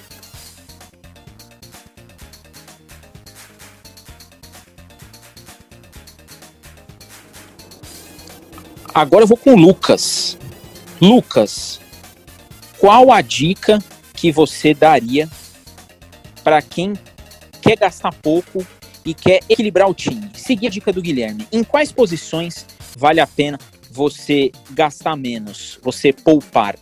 Bom, é, atualmente, até mesmo nessa temporada, eu tenho analisado todos, todas as posições e, por incrível que pareça, a posição que você pode mais economizar e que você pode ter um dinheiro, né? Aproveitar um dinheiro e inclusive você ter jogadores que jogam, mesmo que não sejam tão, tão bons e tem, tenham equipes tão boas. É, a defesa, os defensores. Tem laterais que vão com certeza jogar, que custam 4,5, é, 4,5 no caso, né, de libras, e que são titulares e que vão jogar, vão pontuar. Pode ser que eles não pontuem tanto, mas é uma possibilidade. Então eu acho que a parte do meio do, do, do da defesa é a melhor parte para você economizar. O meio campo ele é bastante limitado. Mais limitado ainda seria o ataque, mas ainda vou chegar lá. O meio campo você consegue pegar jogadores mais baratos, mas é somente um ou outro. É, ou se você quiser pegar mesmo os mais baratos mesmo que custam 4, que é o valor mínimo do jogo né, para um jogador, você pode, mas você não vai pontuar. E não vai pontuar mesmo, porque os jogadores não jogam desses de quatro, raramente um ou outro. E o ataque você não tem muito para onde correr. Você ou você tem um jogador um tanto mais caro que joga, ou você tem um jogador que não joga e é barato. Você não tem muito para onde correr com relação a isso. O gol é uma mescla. Você tem o seu titular normal e você pode ter o seu reserva de um time menor. Eu aconselho você não deixar um, um goleiro que não joga, porque isso pode se tornar uma dor de cabeça para você futuramente. Pessoal, guardem essas dicas, anotem tudo, guardem esse podcast, favoritem, fiquem ouvindo bastante. Você que vai começar na liga, você que tá aí com essas, com essas dúvidas, é, pegando as dúvidas de todo mundo. Eu tô, tô fazendo aí um apanhado dessa galera, imaginando que sou eu que vou começar a jogar essa liga. Pensando nessas dicas aí de todo mundo, eu volto para o Guilherme. Guilherme, eu tenho aí uma base de 6,66 libras para gastar em cada jogador. E eu vou equilibrar essas minhas 6,66. É, que dicas de nome que você daria para eu começar a escalar minha equipe? Pensando que eu quero escalar, vamos seguir o conselho do Lucas, a defesa. Quais seriam as dicas de defesa que você passaria para mim? Assim, é, o que o Lucas falou é, é bem interessante. O lugar para você poupar dinheiro, libra, é, é, é, na defesa, né? Tanto no goleiro quanto no, nos defensores. Por quê? Ao meu ver, o meio-campo é a parte mais importante do, do fantasy. O meio-campo. Até porque são os que, teoricamente, fazem gol toda rodada e que mais pontua, né? Embora a maior pontuação seja para defensor. É, nomes. Vamos lá. Você pode colocar Soyuncu, do Leicester, 5,5. Né? Leicester, outro um time que tem uma defesa bem legal também, outro que você pode colocar o Justin, lateral direito, que é o reserva. Você fala, pô, você tá pedindo pra colocar reserva? Não, hoje ele é titular. Ricardo Pereira, né, em março, no último jogo antes da pandemia. Teve lesão grave, oito meses fora, então só volta no final do ano. Então, aparentemente, é uma boa você colocar é, ele também. Aí a gente tem que ver, por exemplo, uma dica legal. Eu tava passando ontem no aplicativo, eu vi que o Zuma tá 5. O Zuma, defensor do Chelsea não pelo Zuma, mas sim pelo sistema defensivo, que aparentemente vai evoluir, né? Pode ser que evolui, então é um cara com 5,5. Todas as boas opções também, o Diop é 4,5, é barato. O Mings é 4,5. O Veltman, ex-zagueiro do Ajax, titular, que agora tá no Brighton, 4,5. Falando em Brighton, outro bom zagueiro, é, o Dunk, custa 5, também o Chelsea estava querendo. Uh, o próprio Maguire e o Ambissaca do Manchester, que vão guardar clean sabemos disso, é, são 5,5. Né? Então são algumas opções. Mas, mas, essa dica é para quem está querendo equilibrar o time, tem jogadores mais baratos e tudo mais. Outra dica é se você quiser realmente já né, colocar jogadores all-stars na defesa, você pode colocar o Laporte, que, já são que é 6 libras, né, já é um pouco mais caro. Pode pôr o Van Dijk, que é 6 libras e meia. E aí o principal e mais caro do Fantasy, que é o, que é o Trent, né? Que, que vai te dar 7, 7 libras para gastar nele, mas é um retorno quase certo em pontuação, né? Porque duas temporadas seguidas batendo recorde de assistência. É, o Liverpool constitui muitos clean sheets, né? E ele vai ganhar os pontos de clean sheet, então é uma boa opção. Eu, eu, eu gosto sempre de dizer também que quanto mais você conseguir jogadores de times do Big Six é, por um preço bom né, na defesa é legal. Mas também tem uns times que não são Big Six ali, mas que fazem temporadas de Big Six, né? Como por exemplo o Leicester, temporada passada, estava na zona de Champions até a última rodada. O próprio Overhampton, que aí me vai outra, mais duas boas opções para defesa. Boli, né? O Boli. E o Sais, né? Que, que é volante, joga como zagueiro no Overhampton no jogo também está como zagueiro são opções até razoavelmente baratas. O size é 4,5, o bully é 5,5. Então tem algumas opções para você fugir do normal, entendeu? E aí você conseguir poupar um dinheiro para, sei lá, colocar um Salah, colocar um Mané, um De Bruyne, um Ziyech, um Son, Né? Ou, enfim, até ir pro ataque, ou colocar o próprio Rashford no meio, o Bruno, o Fernandes, enfim. São algumas das dicas para defensores e que não custam tanto assim.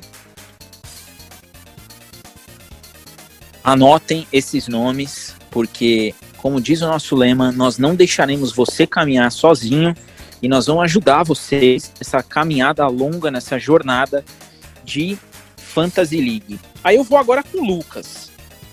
Lucas, pegando essas dicas, esse valor aí de 6,66 libras por jogador, o Guilherme já passou as dicas de meio campo, de zagueiros. Agora eu que você passe pra gente as dicas de meio campo.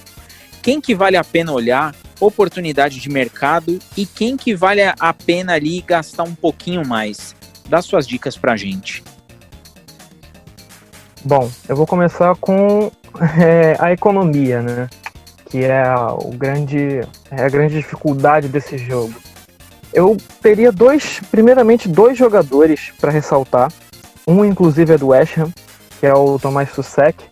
Ele custa 5 é, é um volante, sim, mas ele tem atuado muito bem nas últimas partidas, até mesmo da última temporada. Fez bastante, criou bastante é, opções no ataque do, do West Ham na última temporada, é, ainda mais no final, né? É, foi um dos principais jogadores do time e salvo, que salvou também o time do rebaixamento, além do Antônio. É, e seria uma, é, é uma posição interessante ele, porque ele também é muito forte na bola aérea. Isso pode resultar em alguma coisa boa. A segunda opção, eh, também barata, seria do Matheus Pereira, atualmente no, no West Brom. Ele fez a última temporada no West Bromwich por empréstimo, agora foi contratado definitivamente do Sporting. Ele, o Matheus Pereira também custa 5 e ele é um dos principais jogadores que dá assistência no West Brom. Na última temporada da, do Championship, ele, se não me engano, deu 16 assistências. E pode vir a pontuar muito bem nesse time do, do West Brom. É, só queria fazer uma correção, na verdade, o, o Matheus Pereira, na verdade, custa 6 libras. Peço desculpas o, pelo erro. Agora, para as posições, para as melhores posições, né, um pouco mais caras, seria o Aubameyang, para mim. Uh, além do Salah, claro, mas o Aubameyang, ele era um centroavante no último Fantasy, como eu falei no último podcast, ele mudou de posição, virou um meio campo, e gols de meio campo, como eu falei também no último podcast, valem mais pontos. Um, mas um ponto pode fazer toda a diferença. Uh, e o Aubameyang, assim como o Salah, é o jogador mais caro do Fantasy. Então, para você contrabalancear, você vai ter que é, seguir algumas dicas minha, do, minhas do Guilherme e também do Daniel. Então, eu acho que são essas quatro opções, as melhores opções do meio-campo. Teria também alguns jogadores de valor mediano, como um Vieck, como até mesmo um Fabinho ou um Henderson, mas seriam apostas. E agora eu vou com o Daniel. Peguei essas dicas aí, anotei tudo, coloquei ali no meu caderninho. Aí eu quero escalar o ataque, Daniel. Quais seriam suas dicas pensando aí nesse fator financeiro? Quem que você indicaria para o ataque do time do Fantasy? É, o como o Lucas já destacou, a economia é, é algo bem importante no, no Fantasy. E pro ataque, você tem boas opções, mas o atacante mais caro é o Vardy. Foi o artilheiro da temporada passada, ele custa 10 libras e. Então seria uma opção muito cara. O Martial tá muito caro também com 9. O Ings 8,5. Você tem o Jimenez 8,5. E aí, o, um dos que eu botei no meu time, que foram caros de fato, e eu botei porque eu confio nele, foi um que a gente acabou deixando ir pro, pro Chelsea, que foi o, o Werner. Eu botei, ele já fez gol nesse amistoso e eu, é um jogador que eu gosto, então eu considero ele um bom, um bom jogador. É claro que tem que esperar para ver se vai, se vai se firmar na Premier League, etc. Mas considero um bom jogador. O Agüero é um cara que eu não escalo porque ele se lesiona muito, eu tenho que mudar ele no meio da temporada. E o Guardiola é meio maluco, ele coloca às vezes o Agüero no banco e puxa o, o o Jesus, o, o, o Kane, a mesma coisa, são três opções caras. Uma opção para banco, que eu dou uma dica que eu coloquei na temporada passada, e ele correspondeu legal, é o Ayu do, do Palace. Ele pontuou, ele pontuações interessantes para mim quando estava no banco, ele precisava de algum jogador do banco, e ele correspondia bem. Mas acho que é, o, os dois atacantes do Everton são interessantes, o, tanto o Richarlison quanto o Calvert-Lewin. Calvert-Lewin teve uma fase muito boa no final da temporada passada. Acho que tem boas opções, só você peneirar bem e ver quem é titular, ver um time que não muda muito centroavante, porque tem várias equipes que com alguma frequência tá trocando. Mas aí a minha dica pra um cara bem barato assim para banco, você precisar seria o Ayu. Correspondeu legal, acho que ele custa 6 libras, 6,5 por aí. E para titular, um cara mais caro, o, o Werner eu acho uma boa aposta. Agora eu vou fazer uma brincadeira com vocês e vou deixar ela bem interessante. Eu vou pedir para. Eu vou começar com o Guilherme para ele escolher um número de 1 a 3. Aí eu vou passar para o Lucas e vou passar para o Daniel. Guilherme, escolhe um número de 1 a 3. É, em homenagem ao VAR, eu vou escolher 2. Ótimo, gostei da pedida. Daniel, escolhe um número ou 1 ou 3. 3. 3. Lucas, você é o nosso número 1. Agora, o meu Moquense, ele vai definir essa ordem. Meu Moquense, eu começo com o número 1, com o número 2 ou com o número 3? Começa com o meu xará, Guilherme, número 2. Ótimo. Peguei as dicas de todo mundo do Fantasy, guardei as dicas do Lucas de como eu me cadastro no aplicativo, fiz o meu. É, criei o meu login no aplicativo, criei o nome ali do meu time para o Fantasy, comecei a mexer na escalação. Número 2. Agora uma missão para o nosso próximo teste para a gente ilustrar mais ainda essa brincadeira para quem está ouvindo a gente. Guilherme, você vai ter a missão como número 2 de montar um time nas suas dicas com o conceito de economia. Você vai montar um time do fantasy com o conceito de economia. E aí nós vamos jogar para o nosso ouvinte a sua dica. Nós vamos fazer uma. É, eu vou explicar para vocês aí ao longo desse nosso último momento aqui de fantasy o que, que nós vamos fazer com essas escalações. Então, Guilherme, no próximo podcast, vai lançar a dica de time economia no nosso podcast.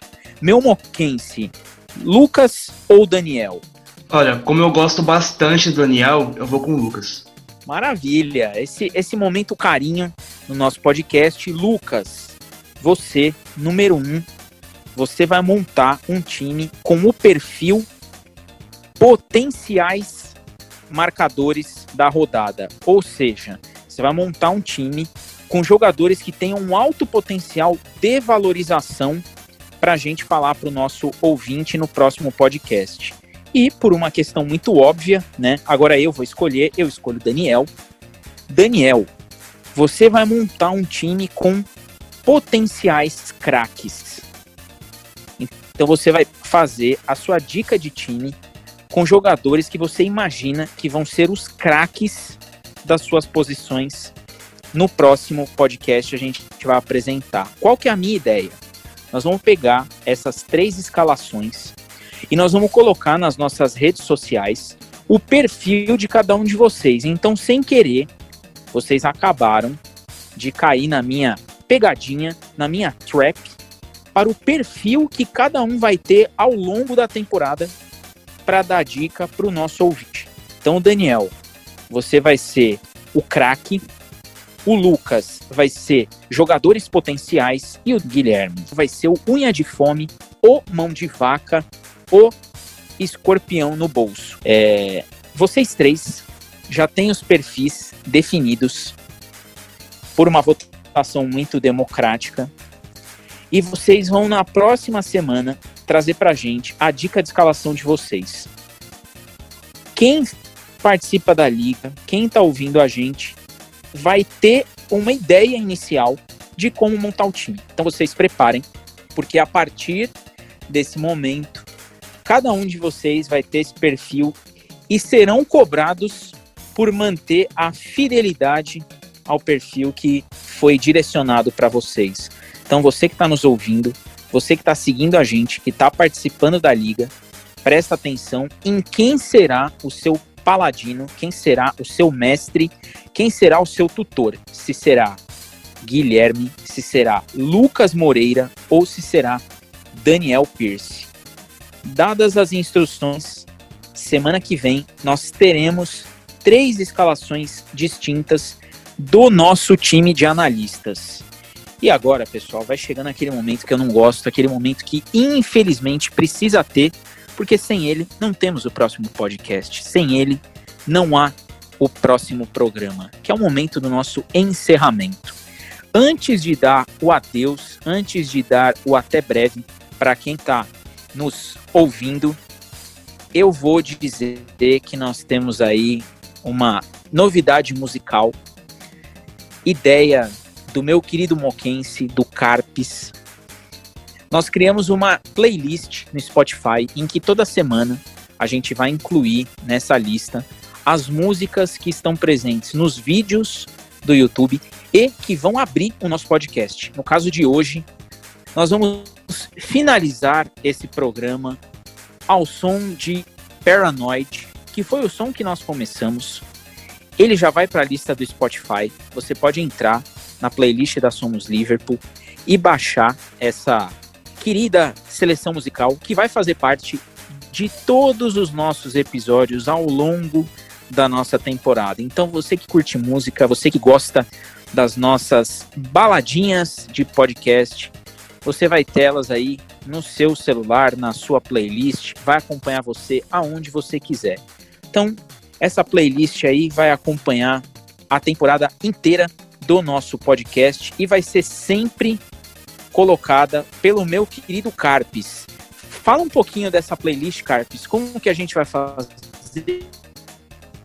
Quem que tá abrindo essa playlist e como que nós vamos seguir ao longo do ano com ela? Então, Digão, playlist lá no Spotify, somos Liverpool. Quem quiser seguir pode ir lá, vai deixar o link aí na descrição do podcast. É, vai funcionar assim, cara todo episódio do podcast e todo vídeo que sair, assim que sair, no momento que sair, já vão estar disponíveis lá as músicas. Tipo hoje que o Diego falou, Paranoia, Black Sabbath já vai estar tá lá. É, todas as músicas que a gente já tem nos vídeos e no, nos podcasts já estão lá. A gente tem, por exemplo, Oasis, tem Beatles, tem Coldplay, tem é, Queen, tem várias músicas legais, Sex Pistols que a gente coloca bastante nos nossos vídeos no YouTube, Foo Fighters, um monte de música boa para quem gosta. E é só se inscrever lá na nossa playlist, acompanhar aí. Com uma, mais uma extensão né, da Somos Livre que a gente está fazendo aí. Bom, pessoal, você que gosta de música, nós estamos nos inserindo na vida de vocês também na parte musical. E vocês também fiquem à vontade para comentar nos nossos posts do Instagram, comentar com o Daniel lá no Twitter. Se vocês têm alguma música inglesa, britânica, que vocês querem que toque no nosso podcast, manda lá, que com certeza a sua dica pode aparecer aqui e tá lá na nossa playlist. E eu vou fechar o programa de hoje com quem eu comecei, com o meu vermelho bravíssimo Rodrigo. Infelizmente temos que ir, Rodrigo, e eu vou começar os até breves com você. Por favor, deixa o nosso ouvinte contente que a semana que vem a gente está de volta. Salve, salve, Diegão. Um grande abraço a todos aí. Carpes, Daniel, Guilherme, Lucas, a você, aos nossos ouvintes. Muito obrigado mais uma vez aí, galera, por estarem nos escutando. E espero que para as próximas semanas eu chegue aqui um pouco mais tranquilo, né? Como a gente não vai ter, provavelmente não vai ter nenhum jogo aí nesse caminho, né? Tem que ver ainda como é que tá, se tem algum treino. Mas acredito que a gente chegue, eu chegue mais tranquilo aí para o próximo episódio e que esse início de temporada seja muito bom para todos nós. Salve, salve, um forte abraço a todos aí, até a próxima, valeu! Me mantendo na cidade maravilhosa, no meu querido Rio de Janeiro, Dani Pierce. Deixa o seu até breve, porque com certeza ele vai vir com muita novidade. Boa noite para os ouvintes é, que estão aí nos acompanhando. Boa noite, boa tarde, bom dia, enfim, né, quando, dependendo do horário que você assistir. É, agradecer ao Diego, os companheiros da mesa, ao Guilherme, ao Lucas, e ao Guilherme ao Lucas, inclusive, eu vou usar dicas dele também para montar meu time, porque eu não sou bobo nem nada, só o Vince tem direito nessa ainda. E E falar pra galera ir lá no Twitter conferir que tem uma thread que a gente fez uma parceria com uma página da, da Bundesliga, Bundesliga Stats. Eles têm um, um podcast também aqui no, na, aqui no Spotify e a gente fez uma thread falando sobre o como o Thiago poderia encaixar no Liverpool, etc. Então, vamos lá conferir que tá bem legal. E aí eu volto para São Paulo, pro meu querido Moquense. Deixe o seu até breve para todo mundo que nos escuta, meu Moquense. Obrigado, Diego. Obrigado a todo mundo aí, Daniel, Rodrigo, Guilherme, Lucas. É, mais um episódio aqui com vocês, bastante feliz. É, corre lá no YouTube, vai ver lá o meu trabalho junto com o Diego lá, tá demais, pra não falar palavrão. É, obrigado aí pela audiência, né? Estamos chegando aí a 500 reproduções no Spotify. Bagulho, assim, tipo, surreal. 1K já é realidade. E é isso, até o próximo episódio.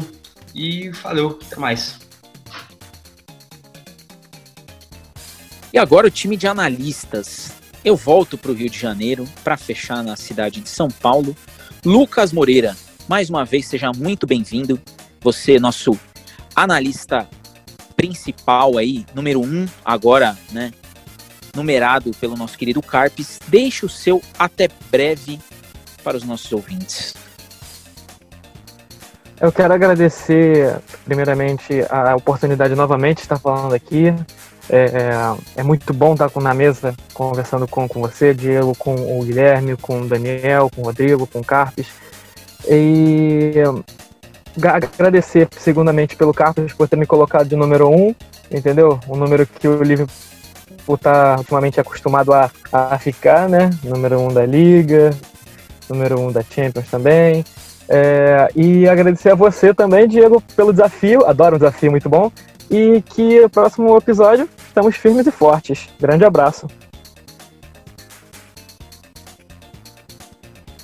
E fechando com ele, o meu querido Zona Leste, o meu analista número 2, Guilherme. Deixa o seu até breve para quem nos escuta, por favor. É, eu agradeço aos senhores, agradeço aos ouvintes, né? E vamos que vamos, semana que vem tem mais. E eu, Diego, me despeço de você que nos ouve, dizendo que semana que vem tem mais, semana que vem tem podcast, semana que vem tem dicas dos analistas, semana que vem tem muito mais conteúdo, muito mais informação e muito entretenimento para você. Mais uma vez, começando com música. Eu me despeço de vocês, deixo até breve e não se esqueça do nosso lema não nos deixe caminhar sozinho. Nos siga em nossas redes sociais, prestigie o nosso trabalho e até a próxima. Fui!